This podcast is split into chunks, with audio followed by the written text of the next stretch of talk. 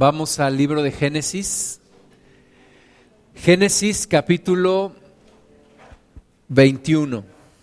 Génesis 21.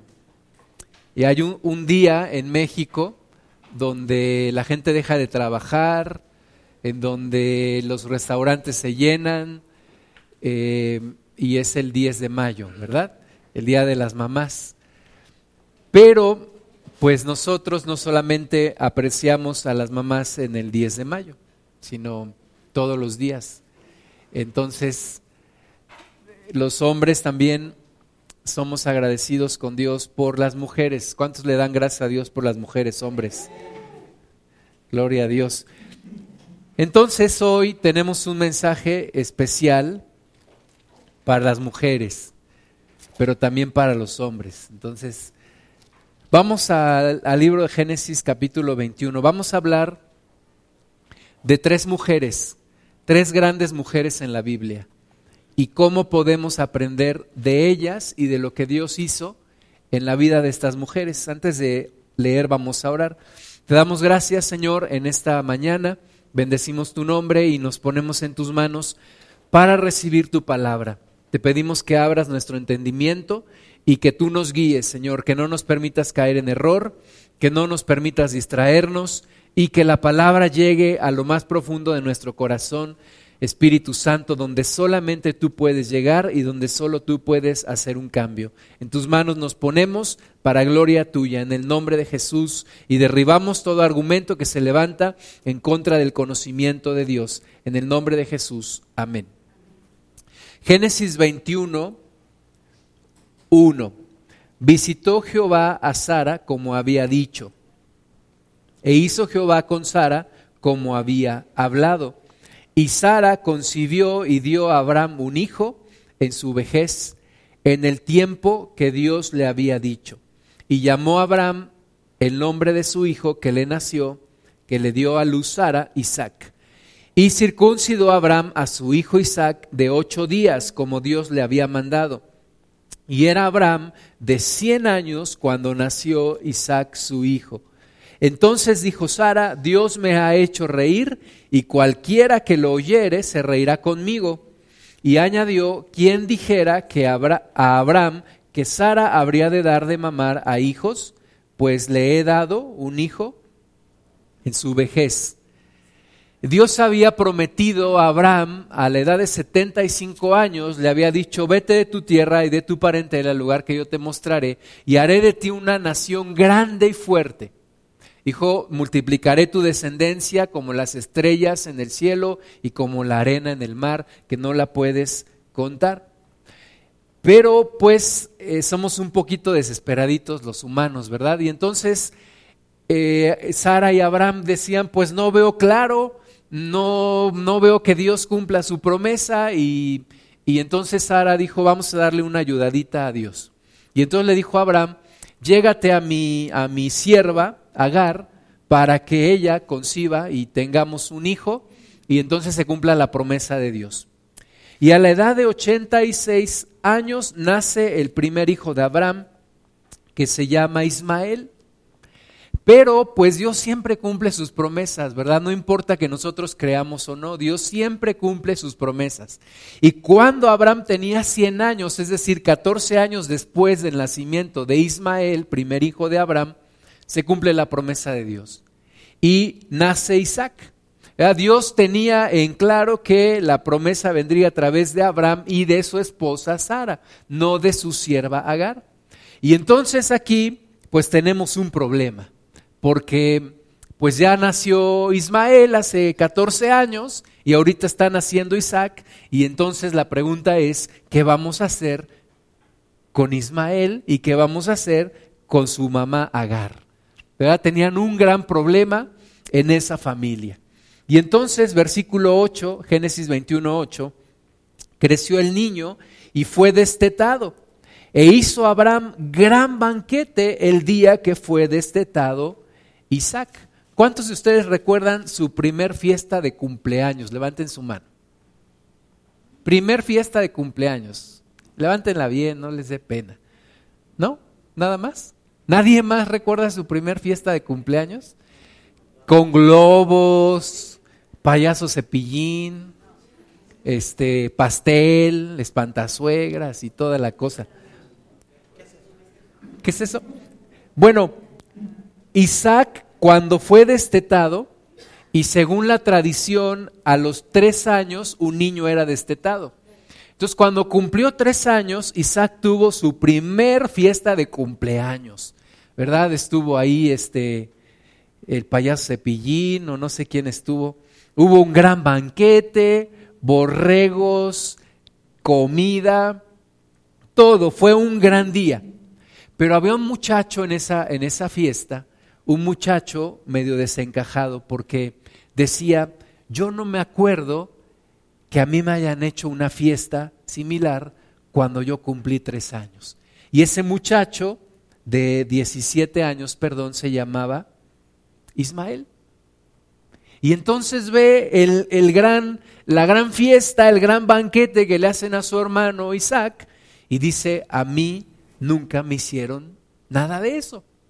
Y entonces, versículo 9, vio Sara que el hijo de Agar, la egipcia, el cual ésta le había dado a luz a Abraham, se burlaba de su hijo Isaac. Pues había un problema en potencia, ¿verdad? Un problema que al día de hoy todavía no se arregla. Y el problema entre dos hermanos, Ismael e Isaac. Ahí tienes el problema entre árabes y judíos hasta el día de hoy. Pues era un gran problema que Sara dice, esto yo no sé cómo se arregla. Y lo más fácil que se le ocurre a Sara, versículo 10, por tanto dijo Abraham, echa a esta sierva y a su hijo, porque el hijo de esta sierva no ha de heredar con Isaac mi hijo. ¿verdad?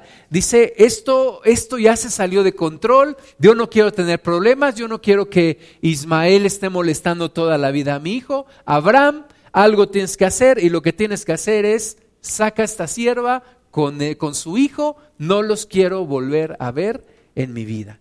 Y entonces, versículo 12, dijo, eh, versículo 11, perdón, pareció grave en gran manera Abraham a causa de su hijo. Es como cuando tu esposa te dice algo que dices, ¿qué me estás diciendo? ¿Qué me estás, qué me estás ordenando? Esto es una cosa grave. Abraham se preocupa, dice, ¿cómo voy a echar a mi propio hijo Ismael con su madre y cómo los voy a abandonar? Le parece grave en gran manera, dice el versículo 11. Pero entonces Dios dijo a Abraham, ¿no te parezca grave a causa del muchacho y de tu sierva? En todo lo que te dijere Sara, oye su voz, porque en Isaac te será llamada descendencia. O sea, Abraham, no debiste haber escuchado a tu esposa hace 17 años, cuando te dijo que te metieras con Agar, pero ahora pues sí la tienes que escuchar y tienes que despedir a Agar con su hijo, porque la bendición te viene a través de Isaac la bendición se cumplirá a través de Isaac y no de Ismael. Versículo 13, y también del hijo de la sierva haré una nación, porque es tu descendiente. Y vemos aquí la figura de dos, dos mamás. La primera, Sara con su hijo Isaac, tiene tres años, y la segunda, Agar, con su hijo Ismael, que tiene 17, pero a los ojos de ella es siempre el bebé de tres años, ¿verdad? Siempre a los ojos de tu mamá serás un bebé. Yo cada vez que veo a mi mamá cada ocho días, yo soy un bebé para ella. Entonces tu hijo siempre, para una mamá, siempre va a ser un bebé o una bebé. Y entonces ahí está el problema. Abraham escucha al Señor y Abraham tiene que ser obediente. Y Abraham tiene que despedir a Agar con Ismael, versículo 14. Entonces Abraham se levantó muy de mañana y tomó pan y un odre de agua y lo dio a Agar, poniéndolo sobre su hombro y le entregó al muchacho y la despidió. Y ella salió y anduvo errante por el desierto de Berseba. Quiero hacerte notar aquí dos cosas. La primera, Abraham era un hombre rico. Abraham tenía ganado, tenía ovejas, tenía tenía criados, tenía camellos, tenía tierras, tenía mucho dinero. pero despide a su hijo Ismael solamente con pan y un odre de agua. Segunda cosa que quiero decirte, Agar era una mujer egipcia y Egipto está en medio del desierto. Y Agar era una mujer que conocía perfectamente bien el desierto y sabía andar en el desierto. Es como nuestros hermanos de la sierra pues, saben andar perfectamente en la sierra. Nosotros cuando vamos para allá les preguntamos cuánto hacemos de aquí a tal lugar caminando. Nos dicen como una hora. Bueno, una hora a paso de ustedes, pero al paso nuestro son como ocho. Porque ellos saben perfectamente andar en la sierra. Entonces, Agar era una mujer egipcia que sabía andar en el desierto. Pero dice la palabra aquí al versículo 14 al final, que salió y anduvo errante por el desierto de Berseba. Es decir, hay un momento en la vida de Agar que ya no sabe qué hacer. ¿Qué va a suceder? Y yo no creo que le preocupa a Agar mucho su vida, ¿verdad? Porque Agar pudo haber dicho, voy, me consigo otra patrona, no hay ningún problema, trabajo en, en algún otro lugar o me regreso a Egipto, pero lo que le preocupa a Agar es su hijo. ¿Qué va a suceder con Ismael? ¿Qué va a suceder con mi hijo de 17 años? Tal vez Agar había estado pensando ¿verdad? durante esos 17 años y antes de que naciera Isaac, Agar veía a su hijo como el heredero de Abraham y pensaba que nunca le iba a faltar nada y que su, su, vida ya estaba económicamente asegurada y su futuro brillante, va a ir a las mejores escuelas de aquí de, de Palestina y va a ser rico, y, pero cuando de repente son echados de la casa de Abraham, Agar se le acaba el mundo. Y es lo que pasa con, con una mujer cuando experimenta una situación tan difícil como puede ser un divorcio, como puede ser enviudar, como puede ser la pérdida de un ser querido, como puede ser el perder un trabajo, o todas aquellas circunstancias que tú y yo conocemos que hacen que de repente la vida se cierra y todo lo que ves delante de ti es oscuro. Em, las, las, mujeres que llegan a ser mamás, una vez un amigo mío me dijo, eh, cuando una mujer es mamá, su corazón ya no está más dentro de ella. Su corazón ahora vive en sus hijos. Está puesto en sus hijos. Y Agar tenía su corazón puesto en Ismael. Y ella se preocupaba y andaba errante por el desierto, diciendo, ¿y ahora qué vamos a hacer? Y ahora, como saco adelante este muchacho de 17 años? Y ahora que haré toda mi vida la he entregado en la, en la casa de Abraham y de, y de Sara. Y ahora, y ahora me echan de allí. ¿Y qué va a ser de mi vida? Pero sobre todo, ¿qué va a ser de la vida de mi hijo? Y anduvo errante por el desierto de Berseba. Una mujer conocedora del desierto, una mujer que sabía andar en el desierto, se encuentra errante con su hijo. Y hay momentos en la vida de las mujeres, de todas las personas, pero de las mujeres en especial, en donde aunque eres una experta, en donde aunque tienes muchos talentos, muchas herramientas en tu vida, te encuentras errante, no sabes qué va a suceder, no sabes qué va a pasar. Uno de mis mejores amigos de la primaria, su, su padre los abandonó eh, mi amigo era el mayor, tenía dos hermanos. Mi amigo nos conocimos cuando íbamos en la primaria. Tenía otro, otro hermano también en primaria y un niñito como de kinder. Y me acuerdo que a él le daba pena, pero sabíamos que su mamá lavaba ropa. En ese entonces era más común que ahora que una, una, persona, por ejemplo, se dedicara a lavar ropa. Decían que lavaba ajeno, así se decía en aquel entonces. Pero yo me acuerdo cómo cómo esta mujer sacó adelante a sus hijos. Mi amigo lo dejé de ver cuando estábamos en la prepa, pero seguramente terminó una carrera. Y gracias a su mamá, gracias a, la fortaleza de una mujer que en medio de la vida se encuentra un momento como Agar, en donde está errante, en donde no sabe qué hacer, pero saca fuerzas y sale adelante, yo creo que no por ella misma, sino por sus hijos y porque Dios le da la fortaleza para hacerlo. Entonces, hoy en día hay mujeres errantes en la vida, no saben a dónde ir y andan errantes por el desierto, como Agar. Versículo 15, cuando andas errante en medio del desierto, llega un momento en el cual ya no puedes continuar porque se te acaba el agua. Versículo 15, y le faltó el agua del odre y echó al muchacho debajo de un arbusto. Y se fue y se sentó enfrente a distancia de un tiro de arco, porque decía, no veré cuando el muchacho muera. Y cuando ella se sentó enfrente, el, el muchacho alzó su voz y lloró. Y lloró. Tú lees esta escena y tú te imaginas un niño de tres o cuatro años. Ismael tenía 17 años.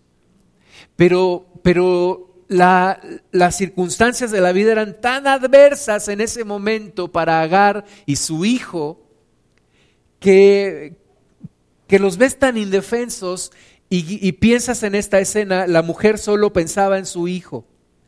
Y errante en el desierto, de nuevo, una mujer egipcia, una mujer que sabe andar en el desierto, una mujer que sabe qué hacer en el desierto, se le cierran todos los caminos y dice, mi hijo va a morir, lo voy a poner a una distancia, no lo quiero ver morir, es lo peor que le puede pasar a una mujer, ¿verdad? Ver morir a su hijo.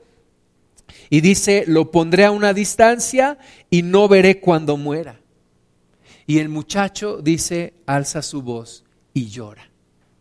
Porque también para, para Ismael yo creo que pues toda su vida era su madre. Su mamá era su vida. Y entonces llora. Versículo 17, siempre hay una intervención de Dios. Fíjate, la gente dice que Dios no existe porque tantas cosas malas suceden.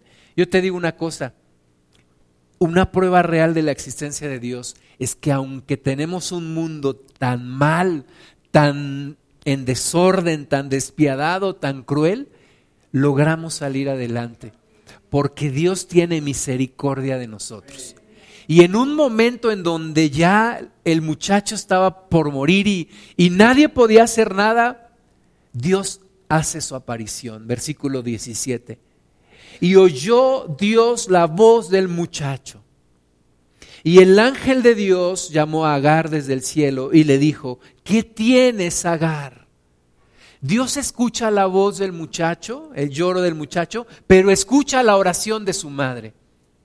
Y yo les digo una cosa, mamás, Dios siempre escucha la oración de una madre. Dios siempre escucha la oración de una madre. Acaban de sacar una película similar a la película que se llama Poema de Salvación, en donde es la oración de una mamá la que hace que un hijo se acerque a Cristo. Dios siempre escucha la oración de una madre. No menosprecies la oración de tu, de tu mamá. No menosprecies la oración de una madre. Siempre Dios escucha la oración de una madre, porque el amor de una madre es, yo creo, el amor de lo, de lo más puro que puede haber en la tierra. Una, una madre sin pensarlo da su vida por sus hijos, sin pensarlo. Y Dios escuchó la voz del muchacho, pero le preguntó a Agar, ¿qué tienes, Agar? ¿Qué tienes, Agar? Y, y a veces las preguntas de Dios son así como, ¿Que qué tengo Dios? Me acaban de correr de la casa de Abraham, tengo este muchacho, ¿qué voy a hacer? No sé trabajar en otro lugar, no tengo experiencia, veintitantos años o treinta y tantos, no sé cuántos años trabajando para esta familia, ahora me corren, ahora no sé qué hacer y ando errante por el desierto. Pero Dios le dice, no temas, no temas, porque Dios ha oído la voz del muchacho en donde está. Y aquí la, la, orden de Dios para algunas de ustedes, mamás, levántate, alza al muchacho y sosténlo con tu mano. Dios da instrucciones precisas, ¿verdad? Y Dios te dice, levántate, alza al muchacho y sosténlo con tu mano, porque yo haré de él una gran nación. Detrás de cada mujer soltera perdón, de cada madre soltera, detrás de cada madre soltera, hay un hombre irresponsable. Pero gracias a Dios, gracias a Dios que aún en medio de esa irresponsabilidad, Dios hace algo, Dios interviene y te dice cuando, cuando te quedas sola, no temas, levántate, primero levántate tú, ¿verdad? Porque si no te levantas tú no puedes levantar a nadie más. Primero levántate tú y luego alza al muchacho y luego sosténlo con tu mano, porque yo haré de él una gran nación. Platicaba con una, una hermana en Cristo, una pastora, se quedó viuda y me decía antes de que su esposo falleciera, no estoy preparada para enviudar. Y yo me quedé pensando, pues yo creo que nadie puede decir que está preparado para enviudar. Ninguna mujer pudiera decir eso. Y otra hermana en Cristo decía, también viuda, y decía, tanta falta que me hace mi esposo. Y en esos momentos tan difíciles, Dios necesita levantarte, Dios necesita fortalecerte, para que tú puedas alzar a tus hijos o a tus hijas y sostenerles con tu mano, porque Dios tiene planes para ellos. Dios tiene planes. La vida no se ha acabado allí. Y tienes que dejar de estar errante por el desierto y tienes que buscar la luz de Dios y tienes que seguir un camino, un camino hacia un destino, no un camino de andar errante, de estar dando vueltas en el desierto. Levántate, alza al muchacho y sosténlo con tu mano porque yo haré de él una gran nación, dice el Señor. Versículo 19, entonces Dios le abrió los ojos, le abrió los ojos y vio una fuente de agua y fue y llenó el odre de agua y dio de beber al muchacho. A veces tú y yo esperamos los grandes milagros de Dios, pero los grandes milagros de Dios están ahí. Y cuando Dios abre tus ojos y te deja ver que hay un futuro, que hay una esperanza, que hay un camino. No importa que te haya abandonado la persona con la que estuviste 20 años, no importa que haya sido una, una situación tan difícil como la muerte, no importa lo que haya pasado, el milagro de Dios es cuando te abre los ojos y te muestra que delante de ti hay un manantial, hay agua, hay una fuente y hay un destino y hay un camino para que sigas adelante. Que no todo está oscuro como tú lo ves. Agar, Dios le abrió los ojos, vio la fuente de agua, llenó el odre, le dio a su muchacho. Te quiero decir una cosa, la fuente de agua ya estaba ahí, pero Agar no la veía. Y muchas veces el camino está ahí, pero tú y yo no lo vemos. Y necesitamos que Dios nos abra los ojos para que veamos que Él está ahí y caminemos y sigamos hacia adelante.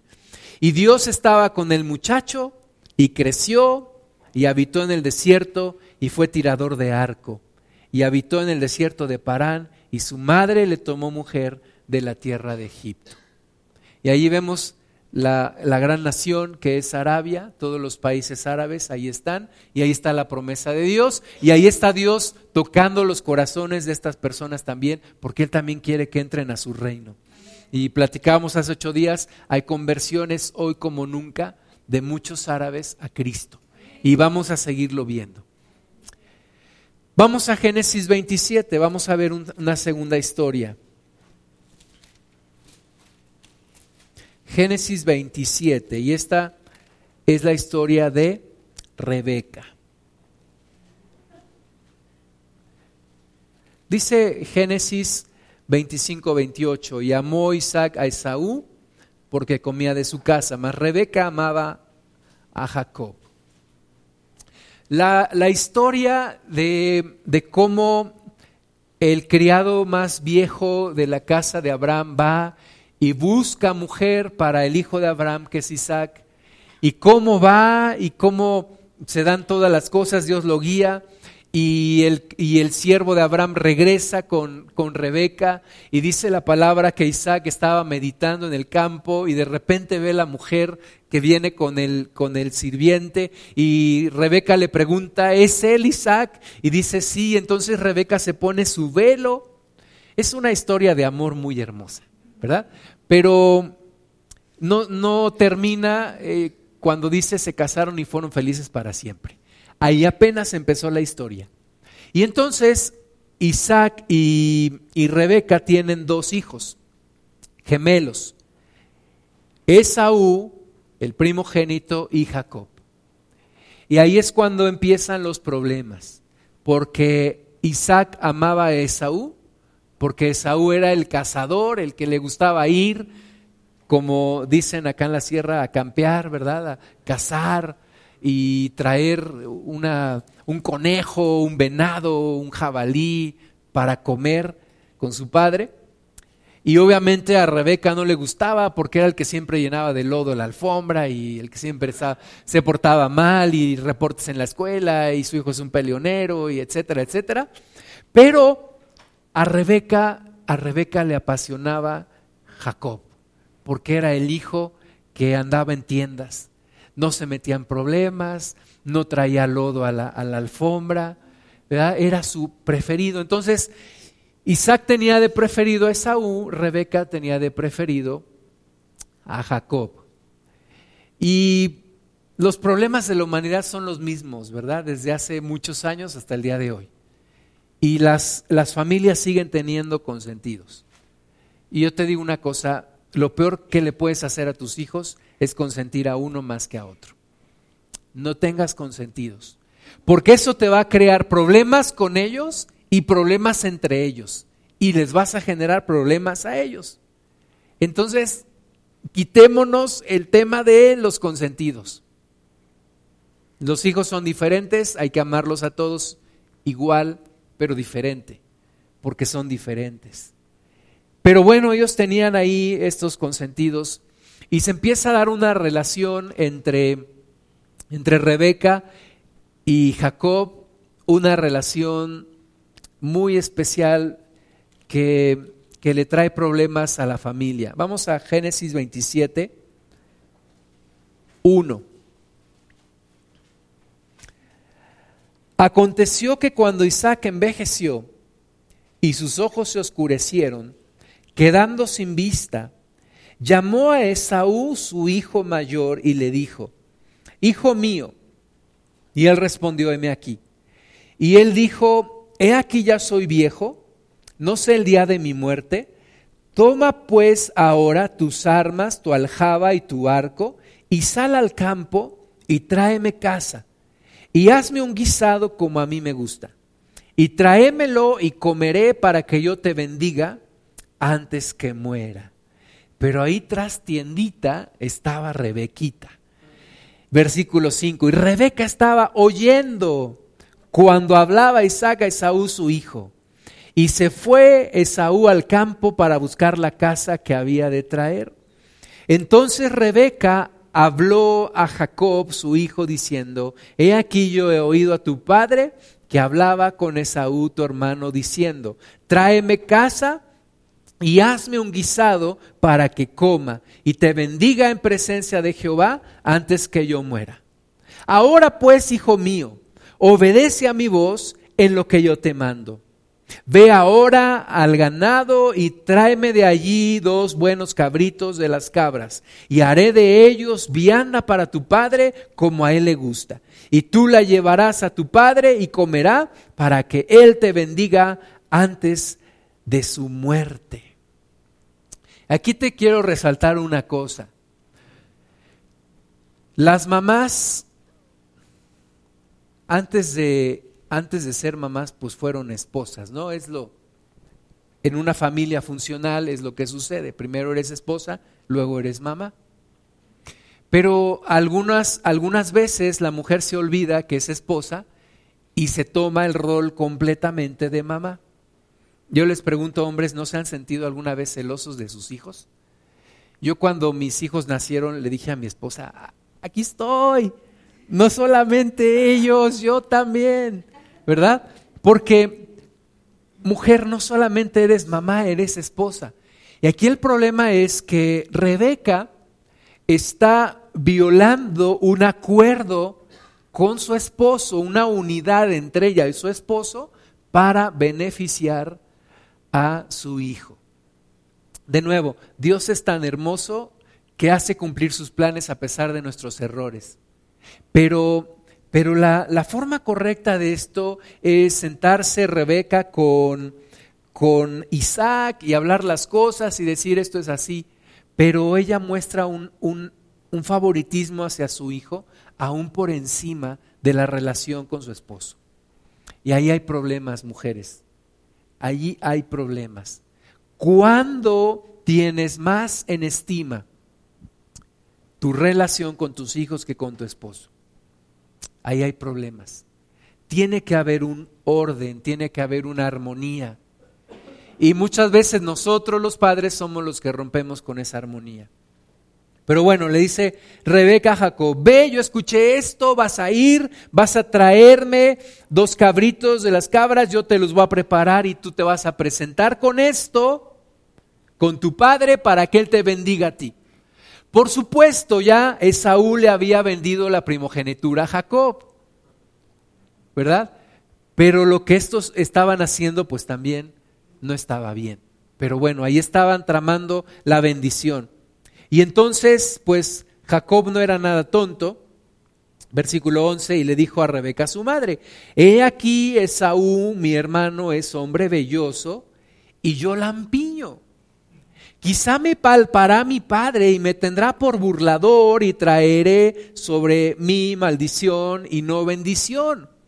Dice la palabra de Dios que ya Isaac, leímos en Génesis 27.1, que ya Isaac había envejecido y ya no veía bien, sus ojos se habían oscurecido, ya no veía bien. Pero Jacob dice, oye, mi, hermano es, es velludo y yo soy, y yo soy lampiño, no tengo, no tengo cabello más que en mi cabeza, ¿verdad? mis brazos están todos como de mujer cuando se depila. Entonces, ¿qué voy a hacer? Mi padre me va a querer tocar y va a decir, a ver, tú acércate. Y entonces, en lugar de ser bendecido, voy a ser maldecido. Yo entendí esta historia hasta que mi hijo creció y le salió bello en, en sus brazos porque, porque lo toco y es como un cabrito así, o sea, mucho bello. Entonces yo dije, sí, sí, es posible que, claro que sí, eh, lo pudo engañar por eso, porque se trajo un pedazo de piel ahí y lo engañó. Pero Dice el versículo 13, eh, y su madre respondió, Hijo mío, sea sobre mí tu maldición, solamente obedece a mi voz y ve y tráemelos.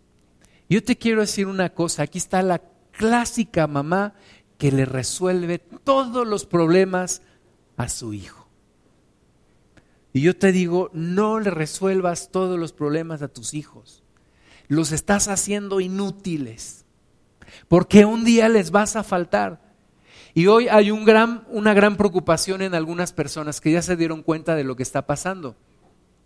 Los, los hijos no se van de casa hasta después de los 30 actualmente. 35 y todavía siguen siendo hijos de familia, cosa que antes no pasaba. ¿Verdad? Mi mamá, yo creo tenía como 17 cuando se casó con mi papá, eran muy jóvenes y desde muy jóvenes salieron de sus hogares. Hoy en día, eh, la edad en la cual los hijos salen de casa de papá y mamá es muy avanzada. Algunos no quieren salir. Y entonces mi mamá me resuelve todo, mi mamá me lava la ropa, mi mamá me da de comer, mi mamá me hace todo. La gran pregunta es, ¿qué va a pasar cuando ya no esté tu mamá? La gran pregunta, mujer, es qué va a pasar cuando no puedas tú resolverle los problemas a tu hijo, porque no estés allí. ¿Qué va a suceder con tu hijo? ¿Qué va a suceder, Rebeca, cuando no puedas estar con tu hijo Jacob? Cuando no le puedas resolver todos los problemas. No te preocupes, hijito, yo voy a hablar con el maestro, te va a poner 100. No te preocupes, yo voy a ir a hablar con los muchachos para que no te molesten.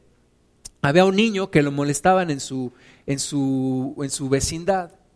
Lo agarraron de bajada los demás y entonces le platicó a sus papás, a su papá y a su mamá. Su mamá le dice, no te preocupes, yo voy a ir y voy a hablar con esos muchachos. Su papá le dice, es lo peor que pudieras hacer. El día que tú vas y hablas con esos muchachos, más burla le van a hacer a tu hijo.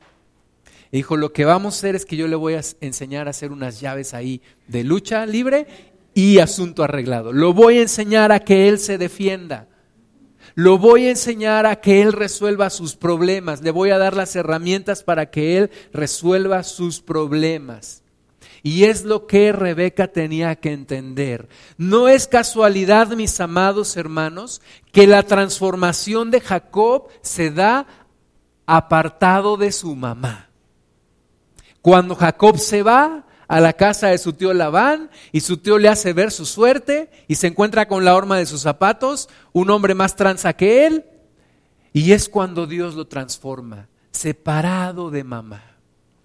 Mamá, tú no puedes arreglar todos los problemas de tus hijos. Algunas mamás, madres solteras dicen, yo la tengo que hacer de mamá y de papá con mis hijos. Y sabes que eso es imposible. Imposible. Ni siquiera lo intentes. No la puedes hacer de papá, la puedes hacer de mamá, pero no la puedes hacer de papá. Lo que tienes que hacer es pedirle a Dios que tu hijo encuentre a alguien, un varón, un varón que le enseñe a ser hombre. Porque mujer, tú no le puedes enseñar a tus hijos a ser hombre, porque no eres hombre. La masculinidad solamente puede surgir de un hombre o de un grupo de hombres. Tú necesitas tú pedirle a Dios que haya alguien, una persona íntegra, un hombre de Dios, que le enseñe a tu hijo a ser hombre. Puede ser un tío, puede ser un siervo de Dios, puede ser un profesor, ¿verdad? Pero mujer, no le puedes enseñar a tu hijo algo que tú no eres. Pero bueno, Rebeca le, le, resuelve todos los problemas a su hijo Jacob y entonces hace como, como le dice, versículo 16, cubrió sus manos y la parte de su cuello donde no tenía vello con pieles de los cabritos y entregó los guisados y el pan que había preparado en manos de Jacob su hijo. Y entonces fue, engañó a su padre, su padre lo bendice como el primogénito, que de hecho lo era porque Esaú había vendido su primogenitura. Esaú menospreció la bendición de Dios. Por eso en una parte de la escritura Dios dice, escogía Jacob aborrecía a Esaú, Esaú aborreció su primogenitura. Pero, pero Jacob engañó a su padre. Y entonces, cuando Esaú regresa, se da cuenta de todo y entonces promete una cosa. En Génesis eh, 27, 41. Aborreció Esaú a Jacob por la bendición con que su padre le había bendecido y dijo en su corazón, llegarán los días del luto de mi padre y yo mataré a mi hermano Jacob.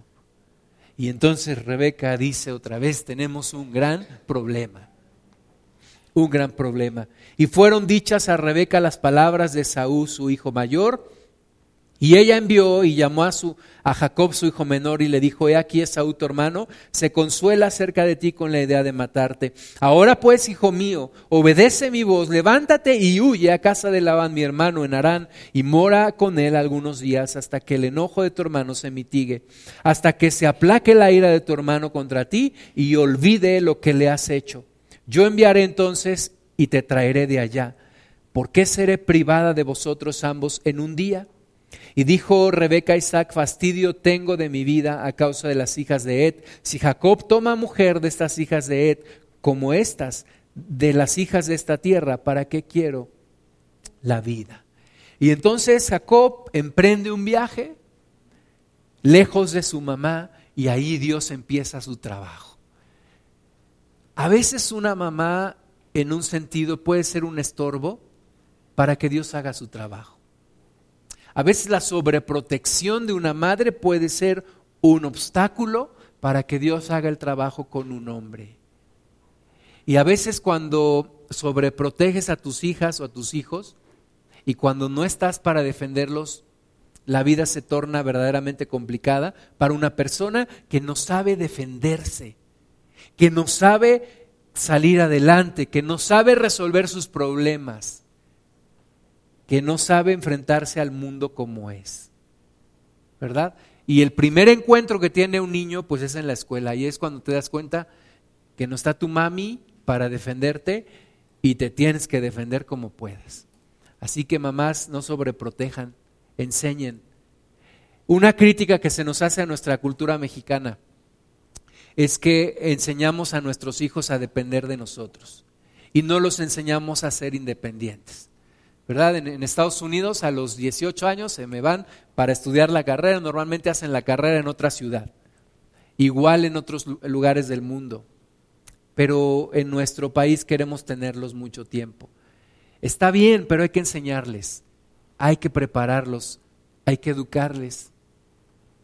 Eh, algunos varones se hacen afeminados por tanta sobreprotección de mamá. Afeminados quiero decir, no hay una homosexualidad, pero sí hay modos, hay formas, en la, en la manera en la que habla, en la manera en la que mueve las manos. Y es que necesita aprender de hombres. Un día un pastor decía, necesitamos llevar a algunos jóvenes entre puros hombres y, y educarlos y darles unos trompones para que aprendan y se pongan bien como hombres. Necesitamos mujeres, la influencia de hombres sobre sus hijos hombres, sobre sus hijos varones. Tenía una, un amigo en la congregación que nos acompañaba a la sierra, nos acompañaba y, nos gustaba mucho porque íbamos entre hombres y, y, era padre. Este muchacho tenía problemas con su papá y, y no tenía mucha relación con él y íbamos y nos la pasábamos bien y, y lo hacíamos hombre, ¿verdad? Pero una hermana de la congregación le dio celos. Y entonces ahí inventó una historia y, ya no lo dejó ir con nosotros. Y yo digo, ¿qué, qué cosa tan mala para él, porque necesita de eso.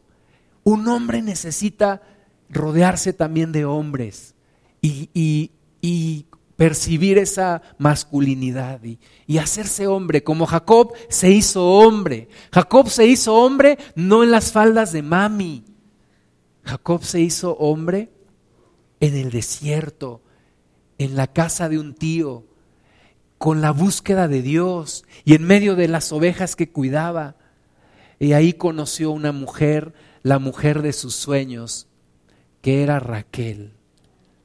Génesis 29 uno, que es, es el, tercer, el tercer ejemplo de hoy. Siguió luego Jacob su camino y fue a la tierra de los orientales y miró y vio un pozo en el campo y he aquí tres rebaños de ovejas que yacían cerca de él. Porque de aquel pozo abrevaban los ganados y había una gran piedra sobre la boca del pozo. Y juntaban allí los rebaños y revolvían la piedra de la boca del pozo y abrevaban las ovejas y volvían la piedra sobre la boca del pozo y a su lugar. Y les dijo Jacob, hermanos míos, ¿de dónde sois? Y ellos respondieron, de Arán somos. Y él les dijo, ¿conocéis a Labán, hijo de Nacor? Y ellos dijeron, sí, le conocemos. Y él les dijo, está bien. Y ellos dijeron, bien.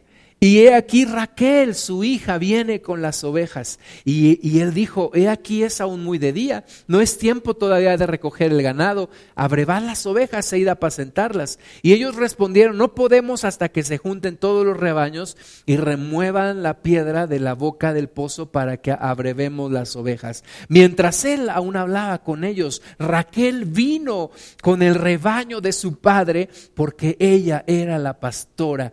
Y sucedió que cuando Jacob vio a Raquel, hija de Labán, hermano de su madre, y las ovejas de Labán, el hermano de su madre se acercó Jacob y removió la piedra de la boca del pozo y abrevó el rebaño de Labán, hermano de su madre.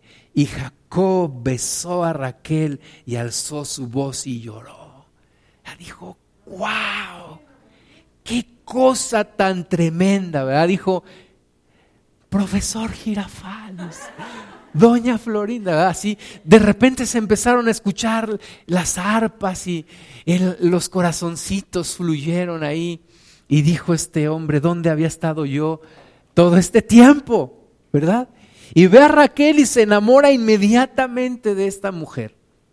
Yo creo que Raquel, independientemente de, de todo, era una mujer, una mujer hermosa. Ahorita lo vamos a leer, ¿verdad?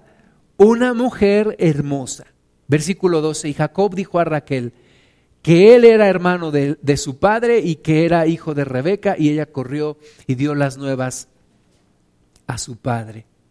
Y ahí entonces eh, Jacob está pensando en, en casarse con, con Raquel. Versículo 17 dice, y los ojos de Lea eran delicados. ¿Verdad? Este, Labán tenía dos hijas. Lea no era Lea la fea, porque Lea era bonita. Lea tenía ojos delicados, pero Raquel le dice, quítate que ahí te voy. ¿Verdad? Dice, los ojos de Lea eran delicados, pero Raquel era de lindo semblante y de hermoso parecer. Y esa fue la que, la que flechó a, a Jacob. Y entonces 18, y Jacob amó a Raquel y dijo a su tío Labán, yo te serviré siete años por Raquel, tu hija menor. Imagínate cuánto le había impactado que hasta estaba dispuesto a trabajar, a trabajar siete años por Raquel. Y yo te voy a decir una cosa, Raquel tenía todo para ser feliz, todo para ser feliz. O sea, un hombre estaba enamorado de ella, dispuesto a trabajar siete años, una mujer hermosa, una mujer de buena familia, una mujer con todo para ser feliz. Pero, pero, pero no lo fue. No lo fue. Entonces, ¿en dónde se torcieron las cosas? Y tal vez en dónde se torció en tu vida aquella parte prometedora y aquella, aquel futuro tan prometedor, en dónde, en dónde se perdió. ¿En dónde se perdió? Génesis 31.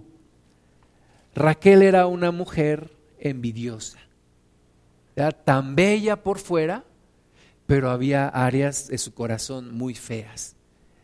Génesis 31, viendo Raquel que no daba hijos a Jacob, tuvo envidia de su hermana y decía, Jacob, dame hijos o si no me muero.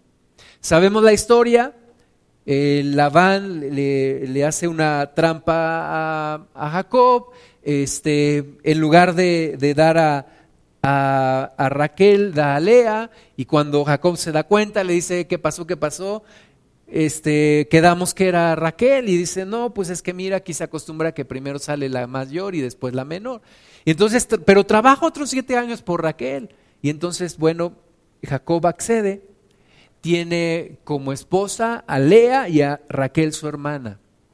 Después, en, la ley que Dios le da a Moisés, hay una orden que le, que le da al pueblo judío y le dice, no tomarás como mujer a una mujer y a su hermana. ¿Verdad? Porque por todos los problemas que eso genera. Y después ya en Cristo, la Biblia nos dice cada hombre tenga su propia mujer y cada mujer su propio marido. ¿Ok? Entonces, por si alguien estaba pensando en, ah, no. Pero bueno, aquí sucede esto. Y, y Raquel se convierte, o más bien Lea se convierte en la rival de Raquel. Y hay envidia en el corazón de Raquel.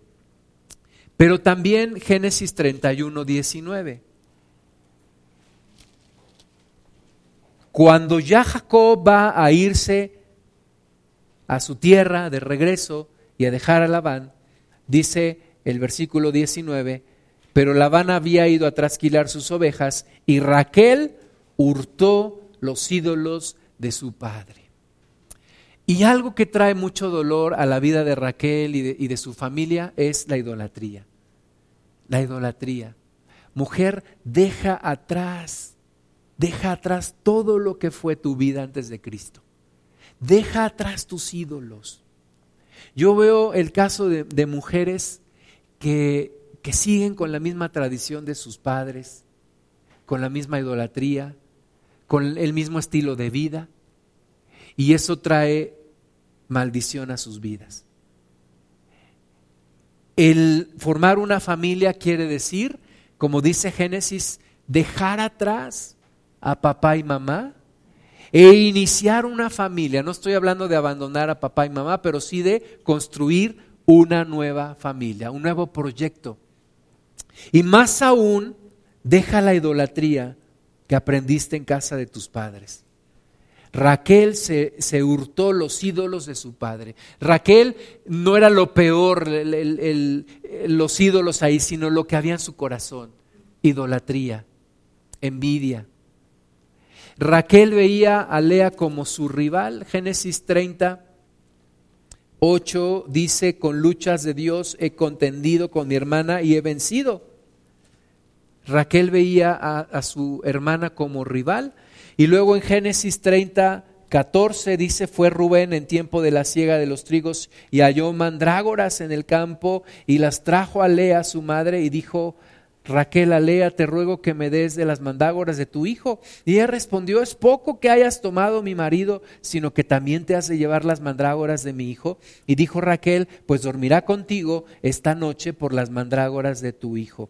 Cuando pues Jacob volvía del campo a la tarde, salió Lea a él y le dijo, llégate a mí, porque a la verdad te he alquilado por las mandrágoras de mi hijo. Y durmió con ella aquella noche.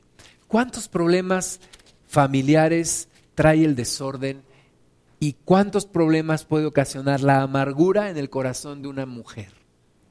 La amargura en el corazón de una mujer amarga a toda la familia amarga toda la casa. Y hay personas, hay mujeres que incluso llegan a una muerte prematura por causa de la amargura.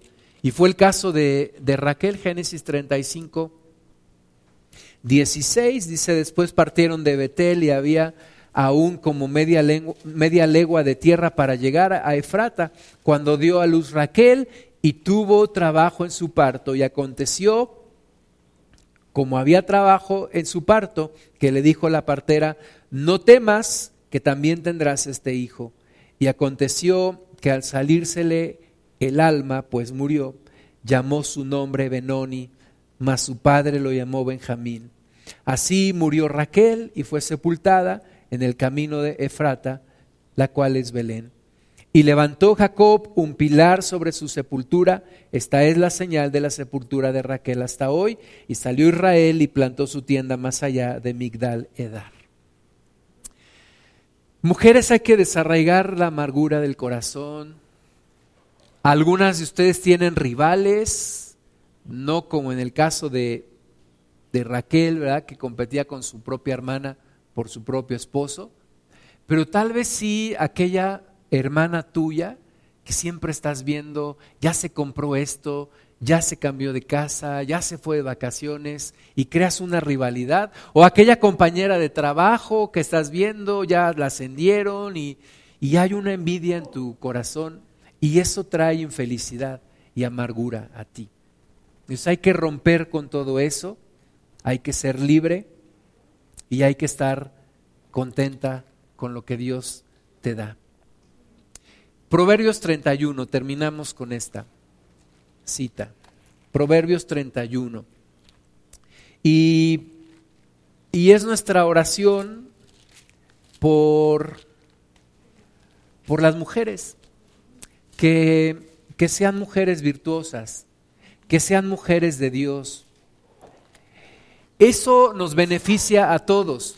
Eso tener una mujer de Dios en, casa, eso beneficia a toda la familia. Tener mujeres de Dios en la congregación beneficia a toda la congregación. Tener mujeres de Dios en el país beneficia a todo el país. Y eso es lo que, lo que tú y yo necesitamos, orar, que haya mujeres de Dios, que haya mujeres virtuosas, mujeres temerosas de Dios. Hoy en día en un país como el nuestro, en donde en la capital se permite el aborto, y aquí en Pachuca yo paso siempre por un lugar en donde dice, en un, en un muro dice que la mujer puede abortar legalmente. Y yo digo, ¿cuánto se necesita, como dice Pablo, que las mujeres mayores enseñen a las menores a amar a sus esposos, pero también amar a sus hijos? Que ustedes mujeres enseñen a las mujeres más jóvenes. Que no es un tema de que si es mi cuerpo o no es mi cuerpo y yo sé lo que hago con mi cuerpo. El aborto es un atentado en contra de lo más puro que puede haber, que es el amor de una madre. Las mujeres daban sus vidas por sus hijos. Y ahora las propias mujeres deciden matar a sus hijos. Entonces se requiere que ustedes mujeres enseñen, enseñen el valor, la virtud de ser mamá y, orienten a las más jóvenes. Proverbios 31, 10, mujer virtuosa, ¿quién la hallará? Porque su estima sobrepasa largamente a la de las piedras preciosas. El corazón de su marido está en ella confiado y no carecerá de ganancias, ¿verdad? Cuando tú tienes una, una esposa, una mujer virtuosa, estás confiado en que, en que ella nunca te hará daño, en que ella siempre verá por tu bien, en que ella no jugará chueco, en que ella no será infiel. Le da a ella bien y no mal todos los días de su vida. Busca lana y lino y con voluntad trabaja con sus manos. Es como nave de mercader, trae su pan de lejos se levanta aún de noche y da comida a su familia y raciona a sus criadas. Considera la heredad y la compra y planta viña del fruto de sus manos. Ciñe de fuerza su lomo y esfuerza sus brazos. Ve que van bien sus negocios, su lámpara no se apaga de noche. Aplica su mano al uso y sus manos a la rueca. Alarga su mano al pobre y extiende sus manos al menesteroso. No tiene temor de la nieve por su familia, porque toda su familia está vestida de ropas dobles. Ella se hace tapices de lino fino y púrpura es su vestido. Su marido es conocido en las puertas cuando se sienta con los ancianos de la tierra. Hace telas y vende y da cintas al mercader. Fuerza y honor son su vestidura y se ríe de lo porvenir. Abre su boca con sabiduría y la ley de clemencia está en su lengua. Considera los caminos de su casa y no come el pan de balde se levantan sus hijos y la llaman bienaventurada y su marido también la alaba. Muchas mujeres hicieron el bien, mas tú sobrepasas a todas. Engañosa es la gracia y vana la hermosura. La mujer que teme a Jehová, ésta será alabada. Dadle del fruto de sus manos y alábenla en las puertas sus hechos. Vamos a orar. Ponte de pie, por favor. Padre Santo, gracias te damos en el nombre de Jesús. Gracias Señor por la vida de las mujeres. Especialmente, Padre, gracias por las mujeres que son mamás. Gracias te damos, Señor, por sus vidas. Padre, que haya que haya bendición sobre ellas. Señor, tú conoces de su amor, tú sabes de su trabajo, de su esfuerzo, de su sacrificio. Tú sabes, Señor, de todo lo que una mamá es capaz de hacer por sus hijos. Y yo te agradezco, Señor, por la vida de las mamás, de mi mamá, Señor, de mi esposa. Gracias, Padre. Gracias, Señor. Bendecimos sus vidas en el nombre de Jesús. Padre, guíalas, por favor. Señor, que, que no se vuelva su vida el vivir por sus hijos, sino el vivir para ti, Señor, para que en ti encuentren el gozo y la plenitud y la bendición. Y Padre, que enseñen a las más jóvenes a ser buenas esposas y buenas mamás. Y Señor, que tú les recompenses todo lo que han hecho a favor de, de nosotros favor de los hijos, a favor de la familia. Gracias Señor, porque hay familias que se sostienen por la fidelidad de una mujer. Gracias Señor, porque aún hay naciones que se sostienen por las rodillas de las mujeres. Gracias Señor, por congregaciones en donde, como aquí Padre, hay mujeres fieles, hay mujeres temerosas de ti mujeres cuya fuerza y honor están en sus vidas. Gracias Padre Santo. Les bendecimos, les bendecimos en el nombre de Jesús. Amén, Señor. Amén.